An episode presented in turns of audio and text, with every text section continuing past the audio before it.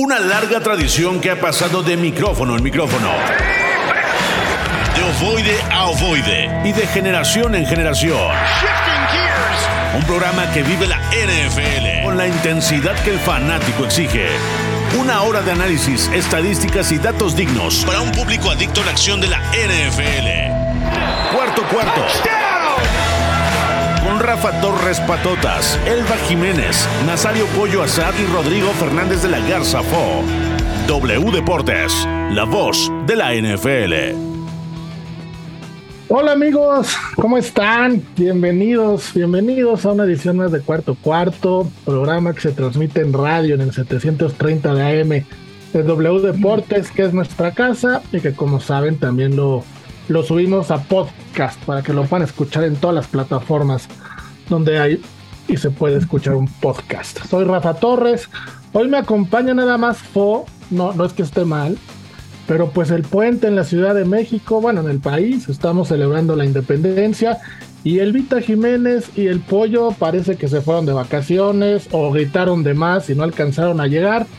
Pero aquí estamos, aquí estamos, eh, Fo y yo, mi querido Fo, ¿cómo estás? Qué bueno que tú sí veniste, amigo. ¿Qué pasa, mi Rafa? ¿Cómo estás, amigo? Pues sí, yo sí estoy eh, muy gustoso de poder platicar contigo de NFL. Tú sabes, tengo un pequeño problema de adicción y creo que tú estás en las mismas situaciones, así que no tengo ni tantito tema en que podamos eh, pues compartir este tipo de, de, necesidad de, hombre, de ser los, los fanáticos intensos. La verdad es que sí lo somos. Exactamente. Oye, y tan intensos fuimos, y sé que muchos de los que nos escuchan también, que mientras la gente, o en su mayoría la gente, se estaba preparando para dar el grito en, México, para los que no lo saben, el jueves fue la conmemoración de la independencia de México.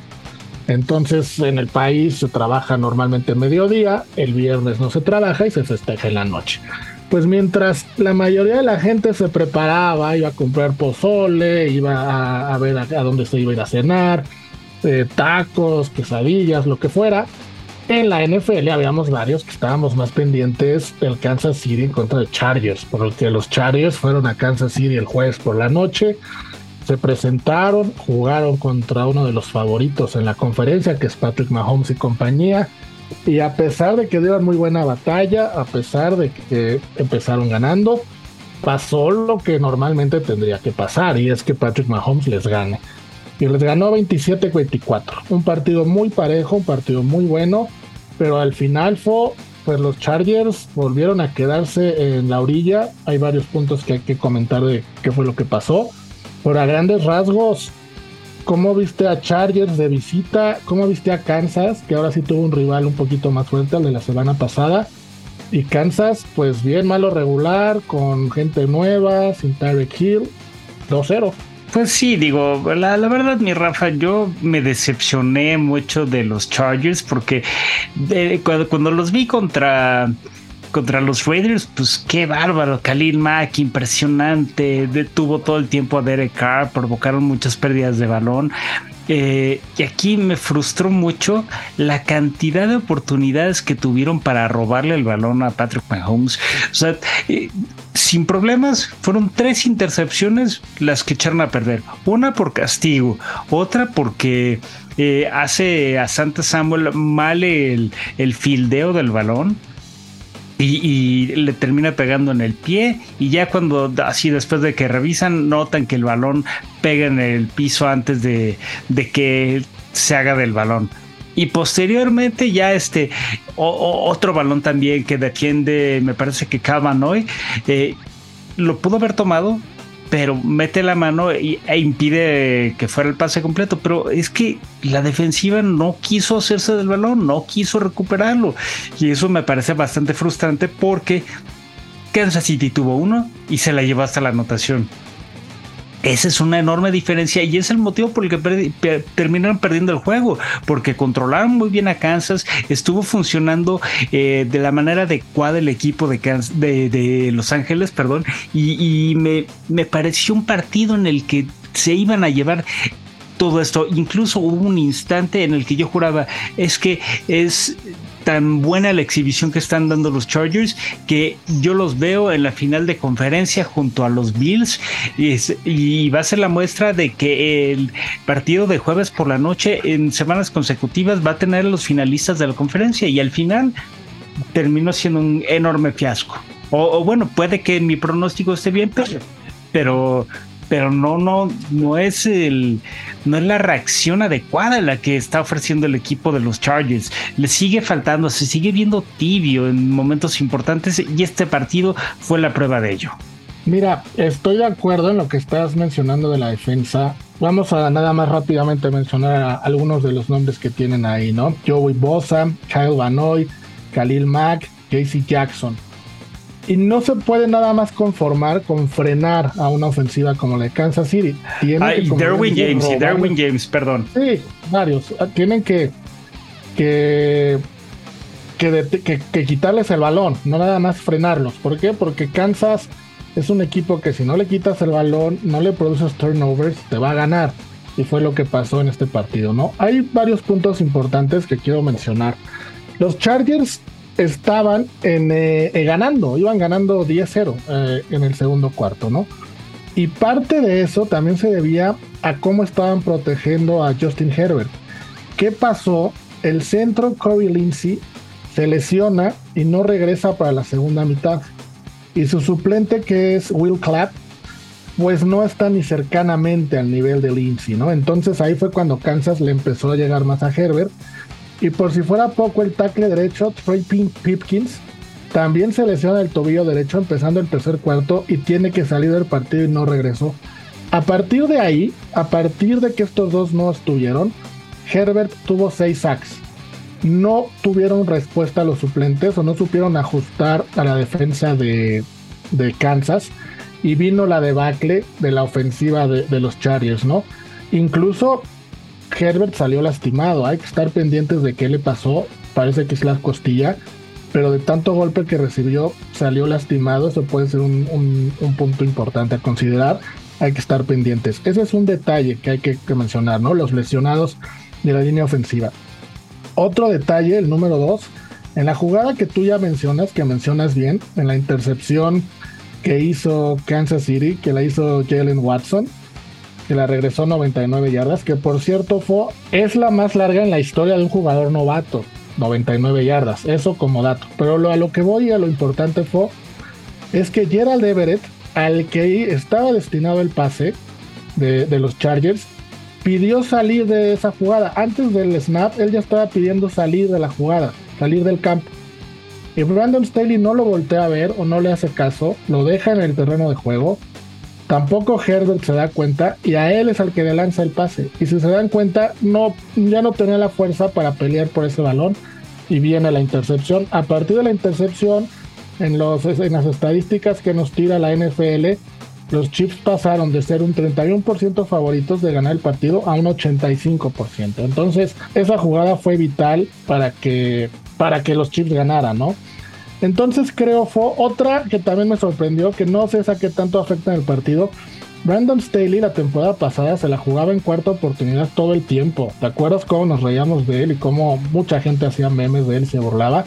Al nivel de que promediaba dos, dos jugadas de cuarto, jugando, se la jugaba dos veces por partido la temporada pasada. En este partido no se la jugó ninguna y tuvo varias oportunidades en cuarta y uno, cuarta y dos que prefirió patear un gol de campo que ir por los siete puntos.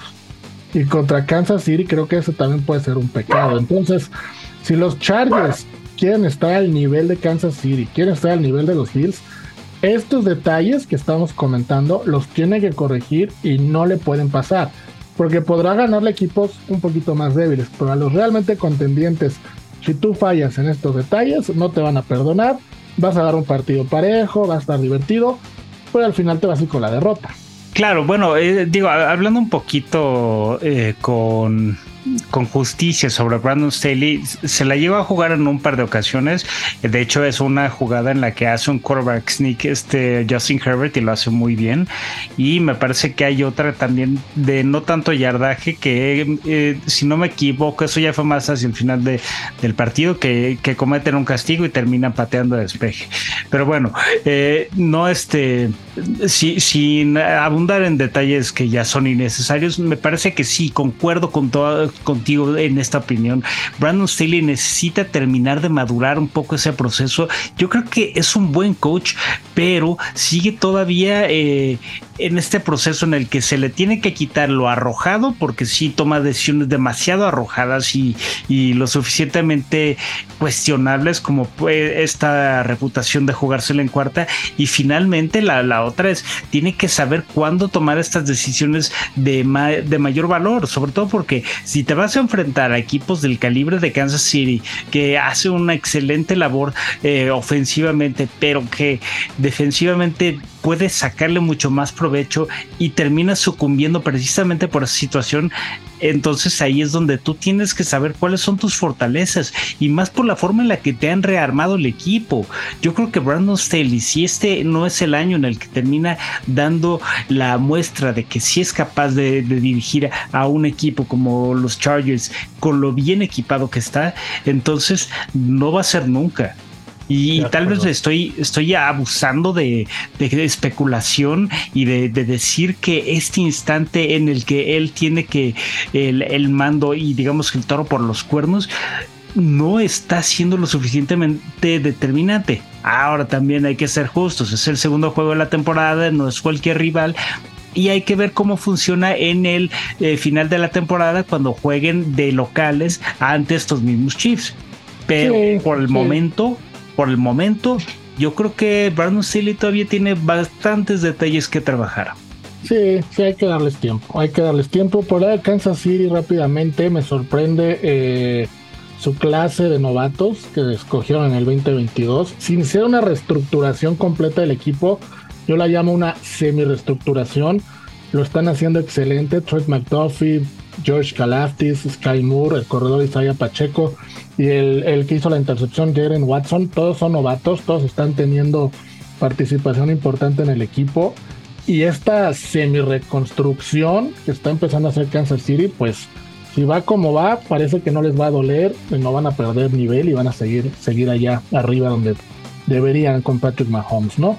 Bueno. Sí, oye, oye, y, nada más una pequeña acotación. Eh, hay que, hay que eh, destacar que, eh, aunque hace muy bien el trabajo Patrick Mahomes, yo creo que sí le hace falta un receptor de cierta categoría, porque lo que pasó con Marqués Valdez, Valdez Scantling o con Juju Smith Schuster se queda, pues, un poquito a deber, ¿no? Todavía no termina de, ajustar para las exigencias de un mariscal de campo con esas aptitudes.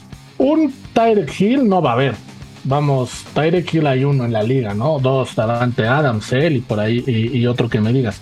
Tendrá que reemplazarlo con dos o tres o con algunos esquemas diferentes. Y ves, es una buena mención. Ayer, perdón, el jueves, que veíamos el partido en redes sociales, lo mencionábamos, había jugadas donde se extrañaba a Tyreek Hill, ¿no? Cuando llegaba toda la presión de, de, la línea defensiva de Chargers a Mahomes, y este buscaba, como siempre, moverse y ganar tiempo y esperar que alguien apareciera desmarcado a 20, 30 yardas, que era la especialidad de, Terry Hill. Lanzaba el balón para afuera y no, no había nadie que le cumpliera esa función. Entonces, se va a tener que ajustar Patrick Mahomes a esto nuevo porque de verdad no hay nadie que cumpla ese rol. Y no lo hay porque Terry Hill es, es de los mejores receptores de la liga, ¿no? No porque, no por otra cosa. Pero bueno. Kansas 27, sí, Kansas 27, Chargers 24. Al final de cuentas normal, todos esperábamos una victoria de Kansas, pero bueno. Vamos ahora Fo, a platicar lo que se viene mañana, porque viene, hay buenos partidos, vamos a irles dando salida a los que nos parecen más interesantes.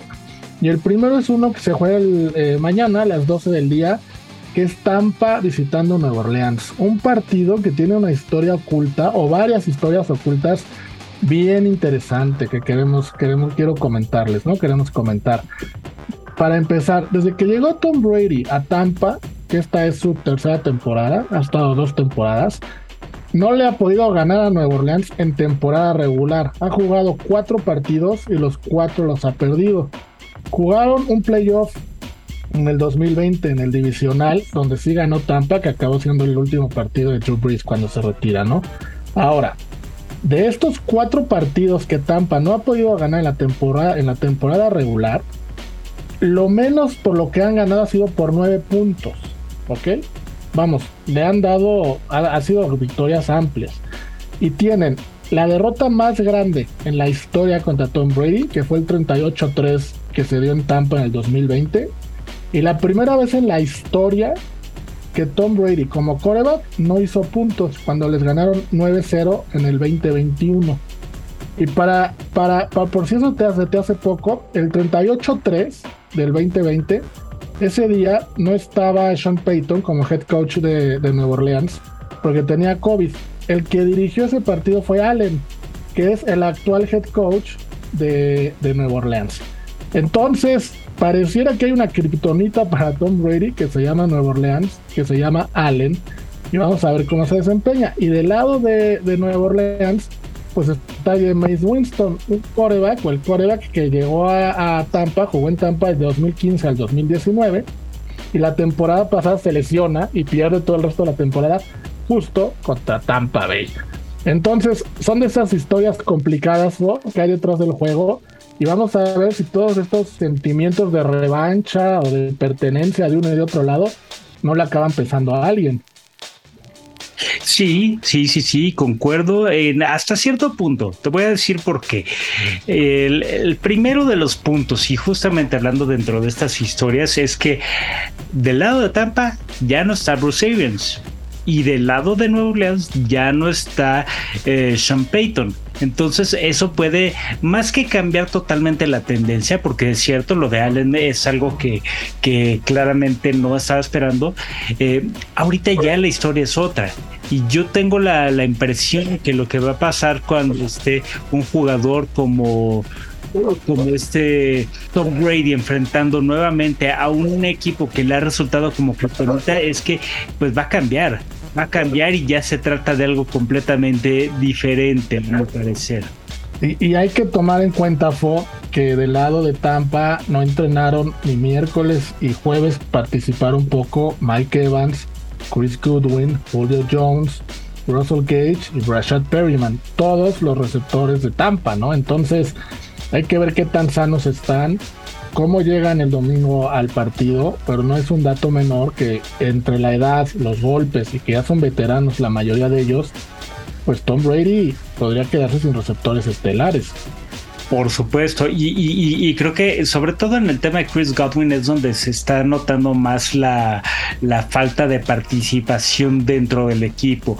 Lo de Julio Jones yo creo que está encontrando una especie de, después de haber pasado una temporada tan complicada en Tennessee, entre lesiones y que no, yo, yo siento que nunca se terminó de acoplar al equipo.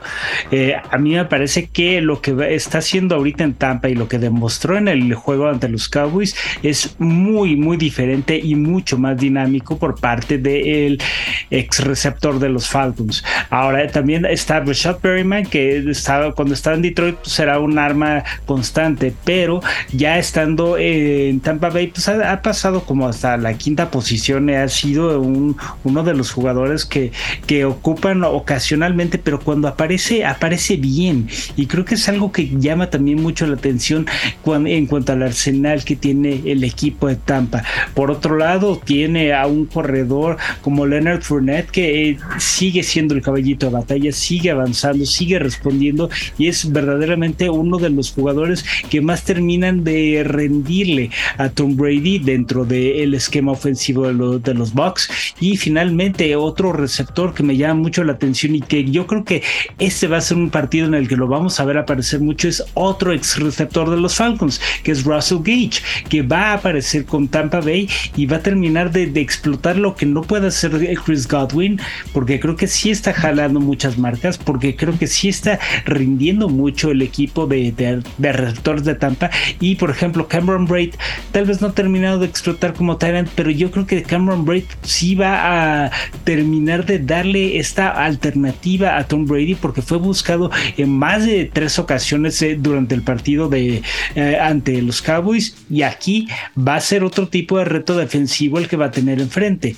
Entonces, va a ser, eh, a mi parecer, el finalmente el cambio de resultado que tanto esperaba Tampa Bay ante los Saints. Un partido que enfrenta a dos rivales de la misma división. y los dos ganaron en la semana 1. Tampa Bay le ganó a Dallas. Tampa es la única defensa que no recibió touchdown en la semana 1. Jugó contra Dallas, ya sabemos el tema que tiene Dallas. Y Nueva Orleans le ganó a Atlanta en un partido que parecía que iba a ser más fácil y se les complicó, pero digo, al final del día los dos ganaron, ¿no? Los dos ganaron su partido, están 1-0, duelo de invictos, divisional, un duelo importante para ambos. Otro partido fue ahora de la conferencia americana que se va a dar también este domingo. Es la visita de los Patriotas, de los Patriotas de Elba, que hoy no está, contra los Pittsburgh Steelers, ¿no? Otro partido interesante. Hay un dato que me parece interesante mencionarlo, más no creo que sea tan relativo en este partido en particular, pero Nueva Inglaterra ha ganado seis de las últimas siete visitas a Pittsburgh todas en la era Tom Brady contra Roethlisberger, ¿no? Que ahora ninguno de los dos están. Hay que estar pendientes del estado físico de Matt Jones, porque salió lastimado en el partido pasado contra Miami. Supuestamente está bien, pero el jueves no participó en la práctica. Hay que ver en qué estado está, qué tan delicado está y si puede jugar todo, todo el partido. Por el otro lado, Pittsburgh pues le ganó a Cincinnati en una de las sorpresas de la semana 1. Mitch Trubisky se vio bien, no tuvo intercepciones si la defensa de Pittsburgh juega como jugó ese día, pues van a ver, van a haber complicaciones para Mac Jones porque le hicieron 7 sacks a, la, ofensiva de Cincinnati. Eh, no va a estar TJ Watt porque está lastimado, pero aún así la defensa de Pittsburgh es importante y vamos a ver a Nueva Inglaterra, esta nueva versión de Nueva Inglaterra visitando un, un lugar complicado, ¿no? Oye, sí, qué partido tan complicado, porque además de todo lo que vimos de Pittsburgh en el partido anterior contra los Bengals fue algo sorprendente y a mí me pareció el, eh, un excelente coach por parte de Mike Tomlin. Es cierto, se enfrentó a un rival divisional con el cual eh, ha tenido mucha experiencia y que sabe perfectamente cómo jugarles, pero lo que tiene ante estos Patriots que se vieron verdaderamente sumisos contra su coco de la división, que son los los Dolphins, yo no sé si en esta ocasión le voy a comprar tanto que puedan ser un equipo contendiente de los Patriots, porque es un, es un rival que yo suelo respetar mucho, es un equipo que me parece que tiene demasiadas virtudes que no siempre son tan fáciles de leer, pero en el caso de lo que vimos la semana pasada fue fue brutal. O sea, que la, manera en la que los dominaron los Dolphins fue algo que hasta me provoca un poquito de, tristeza, porque aquí sí estoy viendo y es donde tal vez estoy pecando de no sé, de, fatalista, pero yo creo que lo que demostraron estos Patriots es que son un equipo que no solamente está en reconstrucción, sino que ya está de picada y el proyecto de Belichick, o más bien el declive de Belichick, ya es más que evidente. Sí, yo coincido en varias cosas que dices. Uno, ¿por qué tiene a sus hijos en, en puestos importantes en ese equipo, no?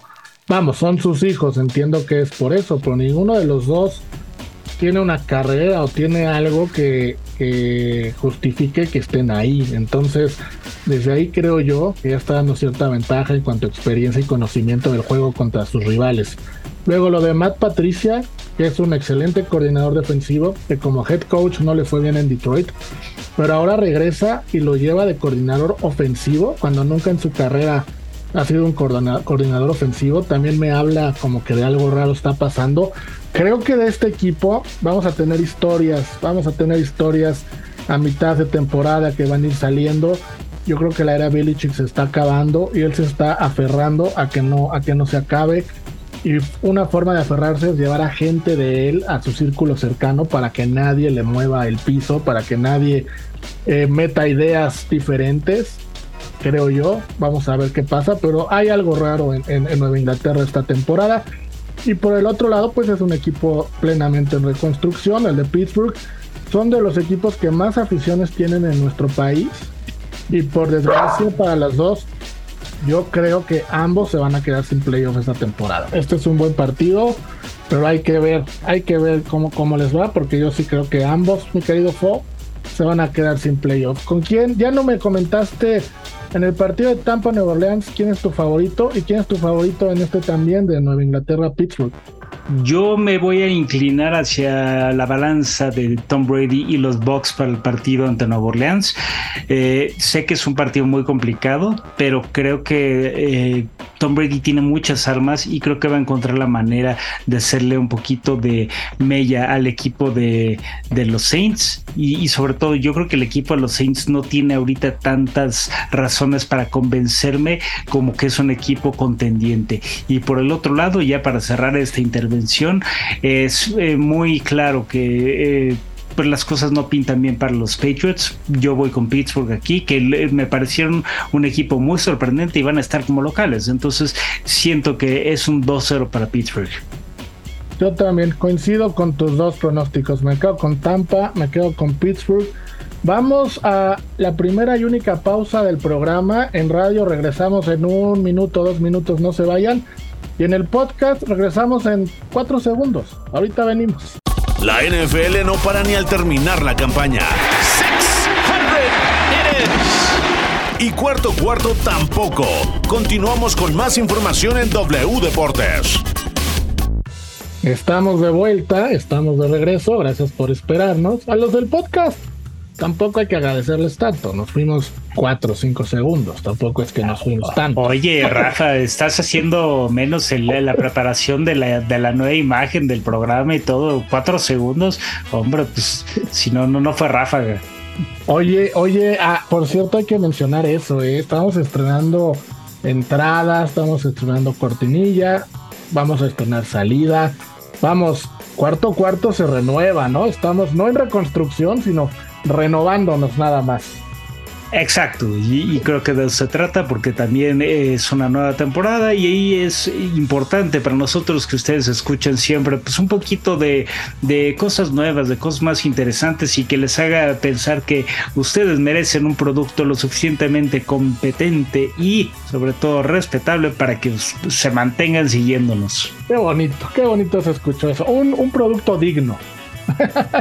¿No? Lo sé, lo sé. Pero es que yo sí pienso que el público que tenemos es digno de todos estos cambios y todas estas atenciones. Por supuesto, si no fuera por ellos, no tendría razón de ser este, este programa, ¿no? Pero bueno, Así es. gracias a, a, Fo, porque él fue quien hizo todos estos cambios. Es el, el que el ingeniero de todo esto y la verdad le, quedó muy bien. Pero vamos a seguir. Hombre, vamos a seguir platicando, mi querido Fo, amigos, de, partidos que tenemos el domingo. Ya en el horario, en el segundo horario, de las 3.25, que es el horario de la Ciudad de México, 4.25 en el este de los Estados Unidos, los Cincinnati Bengals van a Arlington, van a visitar a Dallas, Dallas que dejó una pésima impresión en la primera semana, me parece es el equipo que más mal se vio de todos en la primera semana, y ahora vamos, les toca bailar con la más fea, ¿no? Porque los visita el campeón de la conferencia americana, que viene dolido, viene lastimado, ya platicamos que Pittsburgh les ganó en, una sorpresa, y no van a tener los Dallas Cowboys a su coreback titular, que es Dak Prescott, que se les lesionó o lo lesionaron en el partido pasado contra Tampa. ¿Quién va a jugar? Va a jugar Cooper Rush. Para los que no conocen a Cooper Rush, pues ya lo van a conocer el domingo jugó en octubre su último partido, cuando entró por, por Prescott también que se había lesionado, pero hace rato que no inicia un partido, ¿no? Del lado de, Cincinnati, pues vamos, van a tener que mejorar esa línea ofensiva, por lo menos el desempeño, porque en la temporada baja llevaron a gente importante como la El Collins, justo para que no le pegaran a, a, a Burrow. ¿Y qué pasó contra Pittsburgh? Pues que le pegaron siete veces y tuvo cuatro intercepciones. Entonces ellos también van a estar en revancha y van a querer demostrar que, que si llegaron al lugar indicado y que son las personas o los jugadores que Cincinnati y toda su, su afición espera. Ah, se van a enfrentar a Mika Parsons, para mí el mejor linebacker en la actualidad eh, no, del segundo año, pero dentro de los 3, 4 jugadores, los jugadores que tienen 3 o 4 años en la liga, para mí Mika Parsons es el mejor y a Trevon Dix, ¿no? Que repito, eh, Burrow viene de lanzar cuatro intercepciones y Trevon Dix es experto en, interceptar balones. Si Dallas, creo yo, quiere estar el juego, va a depender mucho de su defensa por el tema de Dak Prescott que no está. Cooper Rush no creo que vaya a poder establecer un shutout contra Burrow.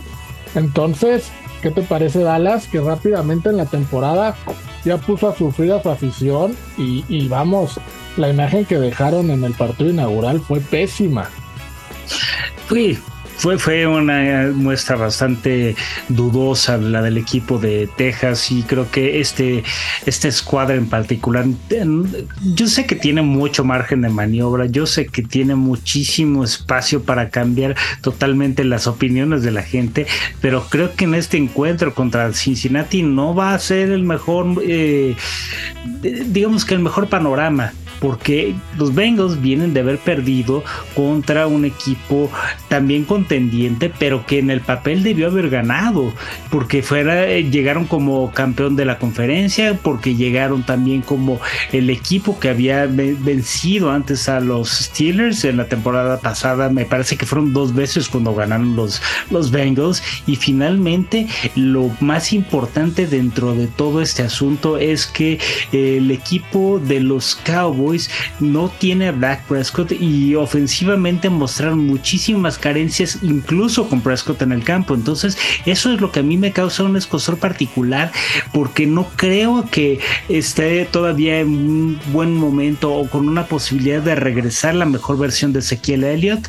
Creo que CD Lamb también quedó a deber como receptor número uno. Creo que no supo ofrecer las suficientes garantías como para que tuviera esta eh, pues, este eh, blanco constante. Ahí Dak Prescott, eh, creo que Noah Brown tampoco, no lo hizo mal, pero tampoco creo que Noah Brown sea uno de los hombres, ni siquiera lo veo como un receptor número dos. Es cierto que Michael Gallup estuvo lesionado y que ahorita está trabajando fuertemente para poder regresar al campo el día de mañana, pero no creo que, no sé si, si vaya a estar ahí Michael Gallup. Eh, creo que Dalton Schultz se convierte en el blanco principal de un un eh, Dak Prescott que nuevamente no va a estar. Entonces creo que Cooper Rush va a tener una tremenda misión enfrente y, y, es digamos que la última de las oportunidades que tiene, porque si Cooper Rush no, no reacciona y no responde de manera positiva mañana por los Cowboys, el pues, mariscal de campo, el que fue en algún instante el tercero en la lista para poder cubrir la posición de mariscal de campo, simplemente no va a tener madera de, mariscal de campo del NFL y no va, no, o sea, va, a ser evidente que, que Jerry Jones va a ir por un mariscal de campo en la siguiente semana y lo va a ir de, urgencia, pero de que lo va a conseguir, lo va a conseguir. Sí, por ahí hubo rumores, ¿no? A mitad de semana de, que podían buscar a Jimmy Garoppolo. No sé si se han verado o no. Eh, eh, Ryan Fitzpatrick también. Ryan Fitzpatrick está ya retirado, ¿no? sí, pero sí, el, jueves, el jueves apareció como comentarista ahí en el partido de Kansas Chargers eh, junto con Sherman, este jugador que fue de Seattle de pelo largo muy, muy bueno que terminó en San Francisco. Pero lo de Jimmy Garoppolo, vamos, no, no, no me extrañaría que lo intenten. No sé si lo logren, pero que lo intenten. El contrato de Garoppolo dice que no puede ser cambiado de equipo a menos que él lo quiera. Cosa que en la NFL es raro, porque en la NFL muchos de los intercambios se dan sin el consentimiento del jugador. Garoppolo dentro de las condiciones que puso para quedarse de, de coreback suplente en San Francisco fue que él tenía que estar de acuerdo en el cambio. Creo que un cambio a Dallas le beneficiaría en su carrera y le vendría bien, pero no sé si San Francisco lo quiera dar a Dallas. Y hay que poner atención con Troy Lance, porque también Troy Lance en San Francisco tuvo por ahí ya algunos temas extra cancha que no cayeron bien en la afición, no cayeron bien en ciertos directivos y perdió contra Chicago un partido donde también le, costó, ¿no? Entonces, por ahí Garópolo se queda 3, 4, 5 semanas sentado y regresa a la titularidad en San Francisco. Hay que, hay que estar pendiente, pero sí, lo de Cooper Rush es importante porque Dallas no tiene coreback, ¿no? con todo el dinero que le dieron a Ezequiel Elliott, con todo el dinero que le dieron a Dak Prescott, pues esto es lo que pasa cuando tienes titulares millonarios, que eh, la banca o el roster se queda un poquito, un poquito corto. Y en cuanto a receptores, como bien dices, pues se fue a Mari Cooper, eh, CD Lamb se quedó ahora como el número uno, Michael Gallup hay que ver cómo está. Pero pues sin receptores estelares, CD Lamb es el uno y no lo pudo lograr el partido pasado. Y si con un coreback importante, pues yo no sé Dallas para dónde va y tiene partidos eh, divisionales después de este, ¿no? Yo en este partido creo que Cincinnati es amplio favorito, debe regresar a la senda de la victoria y Dallas empezará la temporada con 0-2 y seguirá generando muchísimas dudas. Sí, totalmente. Y, sabes que también yo, yo creo que el, el, asunto de, bueno, por ejemplo, lo de, antes de entrar en materia con los 49ers, yo quiero decirte que lo de los Cowboys es, es una doble llamada de atención porque también hay una, hay una llamada de atención omisa y yo creo que también un poco por el motivo por el que juega de esta forma tan, tan peculiar va más allá de lo que Jerry Jones pudo haber apostado, porque sabemos cómo es Jerry Jones y sabemos cómo piensa y cómo actúa cuando quiere meter realmente mano para que cambien eh, las situaciones de su equipo yo creo que esta es una especie también de jugada para eh, probar si Mike McCarthy va a seguir. Porque sigo y me, me, mantengo en la posición en la que si Mike McCarthy esta temporada no le da lo que busca a Jerry Jones, se va del equipo y se va porque más allá de que ha mostrado eh, públicamente su amor y su devoción por Sean Payton, que también ahorita no está en la NFL, yo estoy seguro que no vamos a ver más a Mike McCarthy en el banquillo, bueno, no en el banquillo, en, el, eh, en la banca, en la dirección del rumbo que tienen que seguir los Cowboys, porque al final, pues, pues sí, evolucionó de alguna manera Jason Garrett, pero, pero no termina de dar ese, ese factor de convencimiento. Y, no se te haga raro que los rumores empiecen a sonar no al final de la temporada, podrían sonar desde esta temporada. ¿eh? Vamos rápidamente nada más. Ahorita Cincinnati visita Dallas. Ya los visitó Tampa y perdieron en la primera semana. Tomando en cuenta que perderían este partido el domingo, estarían 0-2 con dos partidos ya jugados como locales. En la semana, en la semana 3 van en lunes por la noche, un partido estelar, a visitar a los gigantes. Los gigantes que lo hicieron bien en la semana 1. Vamos a ver Nos sorprendieron. En la 2. Sí, sí. Y es un partido divisional importante, ¿no? Siempre la rivalidad de las divisiones es importante. Va a Dallas a Nueva York. Luego recibe a Washington. Otro partido divisional. Podrían estar 1-3 o 0-4 al final de estos primeros cuatro partidos. Después van a Los Ángeles a, visitar a, los Rams. A cualquiera de los dos, ¿eh? Con cualquiera de los dos no les va a ir bien. Que ahí debería de tomarse en cuenta que pierde, ¿no? Estamos hablando en el mejor de los casos 1-5. Van a Filadelfia en otro partido divisional que se juega el domingo por la noche. Ese partido, mucha gente sabe y lo dice que visitar Filadelfia es la aduana más difícil de la NFL por el público. Entonces, Estás hablando que de las primeras seis semanas, Dallas podría estar 1-5 o en el mejor de los casos 2-4. Entonces, sin Prescott, estos partidos, lo más seguro. Entonces, McCarthy se está jugando la chamba. Yo no creo que hasta final de la temporada. Yo creo que se la está jugando casi, casi en cada partido que Dallas va a jugar esta temporada. Sí, sí, y concuerdo contigo, porque es cierto, es una lectura bastante eh, pues catastrófica la que estamos haciendo, pero también eh, creo que los argumentos que están mostrando los Cowboys en el campo están dando las suficientes razones para pensar que puede darse de esta forma. Y lo más lamentable de todo este caso es que tienen muchísimo talento. Y sabes qué es lo peor, que, que dentro de estas decisiones, estás platicando hace unos instantes de los contratos millonarios a los jugadores que, que conforman la plantilla y yo no dudo que en algún momento no tan lejano, es cierto, CD Lamb apenas va por su tercer año, pero eh, al final de esta temporada o, a inicios de la siguiente, CD Lamb va a recibir otro contrato millonario. sin demostrar nada. Y el cuento de nunca acabar en ese equipo. Va a ser el cuento de nunca acabar, claro. Exacto. Y, no creo, la verdad, que este equipo de, de los Cowboys vaya a mostrar cosa muy diferente en esta campaña. Pero bueno, vamos a dejar que el desarrollo de la temporada nos sorprenda y que los Cowboys nada más. Eh, más que demostrar eh, un panorama diferente, pues tengan la fortuna de su lado, porque la verdad es que las cosas como pintan con la ausencia de Dak Prescott es que sí hacen muy, muy turbio el futuro de esta franquicia. Totalmente, totalmente.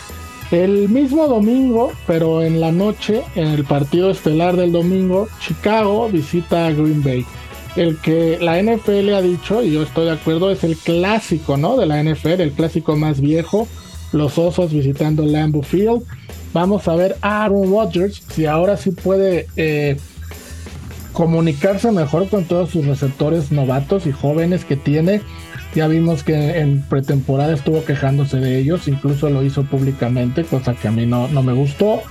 Eh, y en el partido pasado que pierden se vieron que no estaban coordinados todavía, ¿no? Tuvo una semana más de, para adaptarse.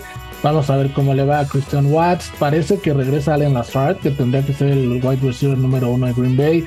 Romeo Dobbs también ya salió a declarar que van por todo, que pueden contar con ellos, que es una curva de aprendizaje, pero que la van a tener que hacer muy rápido porque Green Bay no puede darse el lujo de, esperarlos, ¿no? Rodgers, si algo tiene eh, de ventaja en este partido es que Chicago pues lo tiene de hijo, como se podría decir, ¿no? Les ha hecho 61 pases de touchdown. Es el equipo al que más pases les ha hecho en, toda su, historia. De los últimos 23 partidos entre ellos, les ha ganado 20. De los últimos 14 en Lambeau Field, les ha ganado 12. Entonces, vamos a ver cómo, cómo se ve este partido. Ventaja también que un defensive back de Chicago, Kyle Gordon, es rookie, también es joven, entonces se va a enfrentar a una defensiva también joven y nueva, ¿no? No como el partido pasado que los jóvenes de, Green Bay pues sí se vieron un poquito novatones. Entonces, un partido fue que históricamente Green Bay debería ganar, pero hay que ver si los, los receptores salen a dar la cara en este partido contra, contra Chicago, que es un clásico, se espera lluvia, va a ser un ambiente a favor porque están en casa pero vamos, no deja de ser el clásico de Chicago en un, en un clima complicado. Rafa, eh, mira, no te voy a mentir, la verdad es que aquí no veo la manera en la que Chicago vaya a ganar. Pero no veíamos eso, no veíamos eso la semana pasada también contra San Francisco. Sí, pero eh, yo más allá de, es que insisto, no hemos entrado en el tema de San Francisco de lleno y, yo ahí tengo demasiadas, demasiadas quejas que, expresar. Pero más allá de esta parte, lo que sí quiero abundar y es que eh, más allá de, que, de cómo este Aaron Rodgers tiene de hijos a Chicago, como bien lo dijiste, también hay algo muy importante. Chicago es un equipo que por tradición se pierde en escenarios grandes. Y creo que en el Lambo Field no hay manera ni hay eh, algún tipo de, razón por la que podamos pensar que la historia vaya a ser diferente. Y sobre todo porque eh, aunque Justin Fields sí se le nota un poquito más de, interés por cambiar el futuro de, la franquicia, yo no creo que todavía tenga las armas suficientes. Recordemos que se fue Allen Robinson y aunque pueda tener ahí a, a Darnell Mooney, no, va, no es un receptor que todavía tenga los argumentos para ser uno de los mejores de la liga también perdieron a Khalil Mack, lo, cortaron prácticamente, eh, aunque le hicieron un trade, pero sigue siendo una defensiva que no está eh, al 100%. Y lo que le ayudó también mucho en el partido contra San Francisco es que San Francisco no tuvo disciplina y cometió una cantidad ridícula de castigos, de los cuales al menos dos fueron muy rigoristas. Y más allá de culpar al arbitraje, la cancha, la, la lluvia, como estaba en el campo del el pasado domingo fue una cosa espantosa y no se podía jugar. Pero eh, aquí la situación es diferente. El rival eh, tiene mucho más experiencia y es mucho más difícil de enfrentar a un Aaron Rodgers que enfrentar a un Trey Lance por mucha movilidad que tenga el, segundo. Pero estos, eh, estos Packers también tienen una cuestión que resarcir ante su afición y créeme, Lambeau no va a ser escenario de una tragedia. Espero que no, yo también creo que no va a ser, me queda claro todo lo que dices, estoy 100% de acuerdo. Eh, lo único es que como, como posibilidad ligera es el ambiente que el mismo Rodgers ha creado en ese equipo, ¿no? Quejándose de sus receptores, regañándolos, gritándoles, vamos. Es lo único, pero creo que si esa parte la, la entienden todos y se conjuntan, Green Bay va a ser un equipo que no debería tener problema de ganarle a Chicago en casa, ¿no? Y el lunes, mi querido Fo, hay dos juegos el lunes. Ahora la NFL se ha, se ha dado por de repente ponernos dos Monday Nights. El primero es Tennessee en contra de Buffalo, que se juega a las 7 y cuarto, horario del este de los Estados Unidos. Estén pendientes porque ese partido en México empieza a las 6 y cuarto de la tarde. Es, es temprano, ¿no? Tennessee Buffalo. El otro es en la noche, en el horario que estamos acostumbrados, a las 8 y media horario del este de Estados Unidos. 7 bueno, es una, una, horita más tarde. 7.30 de Ciudad de México, Minnesota eh, visitando Filadelfia. Pero me quiero, me quiero parar a, platicar en el tenis y Búfalo porque Búfalo, vamos, lució impresionante en la primera, en la, inauguración contra los Rams. Va a debutar ahora en casa con su gente. Von Miller va también a jugar en casa. Eh, este linebacker que para mí lució espectacular, es una pieza clave que tiene Buffalo en este momento. Y van contra Tennessee fue un equipo que mucha gente dice que ya va a la baja, que ya no es lo de antes, y como que me los están menospreciando mucho, ¿no? Y se les olvidan que los últimos dos partidos que han jugado entre ellos, que fueron la temporada pasada y la antepasada, los Titans ganaron los dos, y ya estaba Josh Allen, y ya estaba Sean McDermott, entonces tampoco hay que menospreciar tanto a Tennessee en este partido.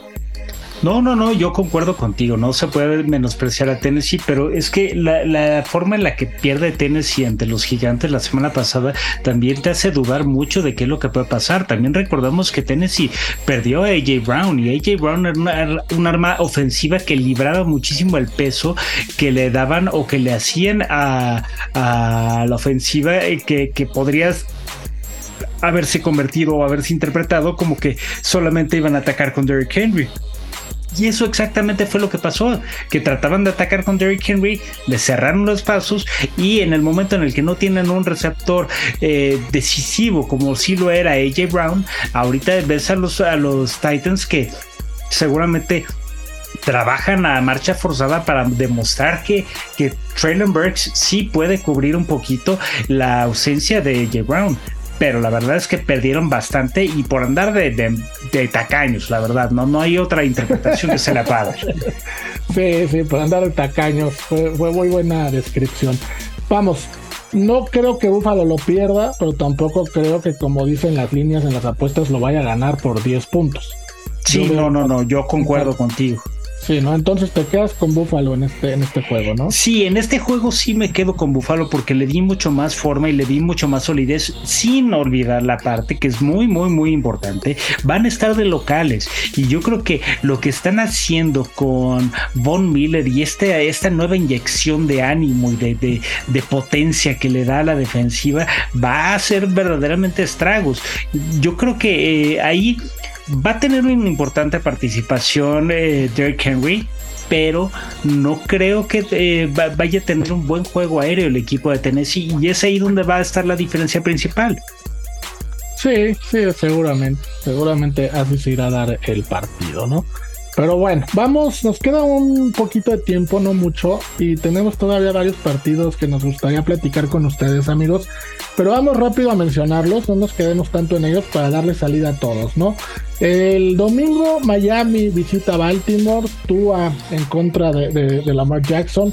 Lamar Jackson que no firmó contrato con el equipo y seguramente será el próximo coreback millonario. ¿Cómo ves este juego, Fo? ¿Quién crees que gane? Miami visita Baltimore. Miami visita Baltimore. Es el. Ay, este sí está de pronóstico complicado.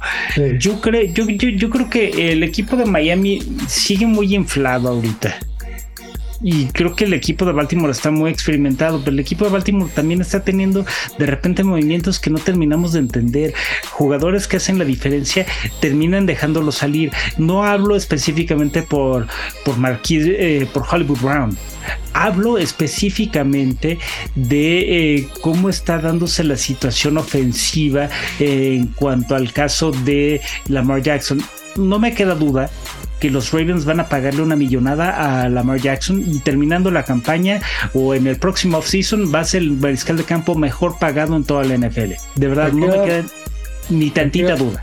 ¿Te quedas con Baltimore entonces? Sí, Creo que sí, porque van de locales, porque tiene una defensiva muy fuerte y sobre todo porque eh, eh, no me hagan, más bien, no me hicieron mucho caso, incluso me tildaron un poquito loco, pero esta mancuerna que hace con Devin Duvernay es mucho más explosiva que la que tenía con eh, Hollywood Brown. Y Lamar Jackson va a hacer lo que quiera de este equipo de Miami. Y súmale que regresa Dobbins. Regresa Dobbins que eh, como... Ya hay que Dobbins, claro. Sí, como rookie tuvo 805 yardas en la temporada y creo que es una pieza importante para Baltimore que les hizo falta el partido pasado, ¿no? Aún así ganaron, los dos están invictos. No, eh, los Jets van a Cleveland, Cleveland ya sabemos todo el, rollo que se traen con Deshaun Watson, pero así con todo eso le ganaron a Carolina con Baker Mayfield, los Jets. Y lo van a hacer de nuevo contra los Jets. Sí, bueno, los Jets son los Jets, entonces los dos nos quedamos con Cleveland, está claro. Washington visita Detroit, un partido donde Washington está ganó, uno está recuerdo 1-0, Detroit 0-1, pero vamos, no se vio tan mal, ¿no? No se vio tan mal como, como imaginábamos. Washington Detroit, a mí me gusta Washington de visitante, fue a ti. Detroit. Ah, no, yo, yo, yo sí estoy en, desacuerdo contigo porque creo que Detroit va a ganar. Y Detroit eh, perdió contra Filadelfia, pero se les pone bravos y, y Detroit está mejorando.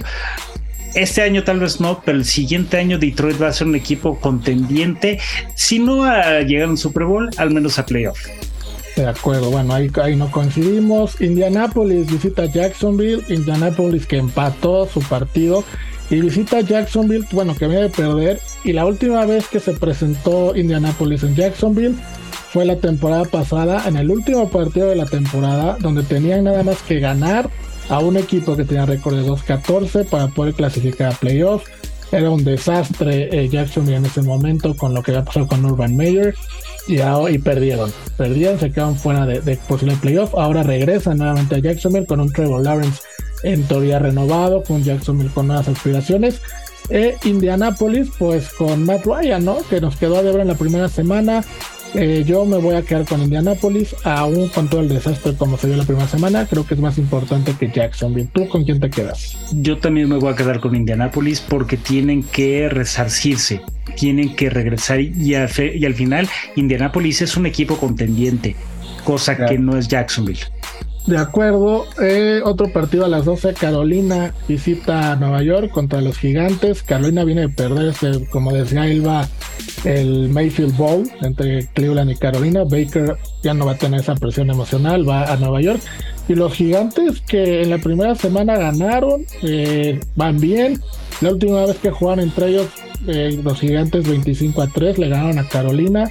Y vamos, los Gigantes puede ser un partido que podamos eh, un equipo que podamos tomar en cuenta para la próxima temporada. Rápido fue porque se nos acaba el tiempo. A ver, Carolina, Nueva York, ¿con quién te quedas? Nueva York se pone de 0-2, eh, perdón, 2-0. 2-0, yo también. Seattle, San Francisco, los dos nos quedamos con San Francisco. Queda pendiente lo que quieras hablar de San Francisco, lo dejamos para la próxima semana. Houston va a Denver. Denver tiene que ganar tranquilamente y National Hackett tiene que demostrar porque está ahí. Arizona, Las Vegas. Dime por favor, ¿con quién te quedas? Arizona, Las Vegas. Es un, es un partido en Las Vegas. Me quedo con los Raiders. Con los Raiders. Y por último, Minnesota visitando Filadelfia en el Monday Night. Un muy buen partido. Los dos están invictos. Yo me voy a ganar Filadelfia. Yo también me quedo con Filadelfia. Con esto ya llegamos al final de nuestro programa, de nuestro podcast. Como siempre, un gusto, mi querido Fo. Muchas gracias por tus comentarios. El gusto es mío, mi Rafa, y pues nada, nos escuchamos la siguiente semana con más comentarios del NFL. Y no se vayan para que escuchen nuestra salida nueva. Soy Rafa Torres. Adiós. Se agotó el tiempo de juego y cuarto cuarto terminó por el día de hoy. No dejen de sintonizarnos el próximo sábado en W Deportes, la voz de la NFL.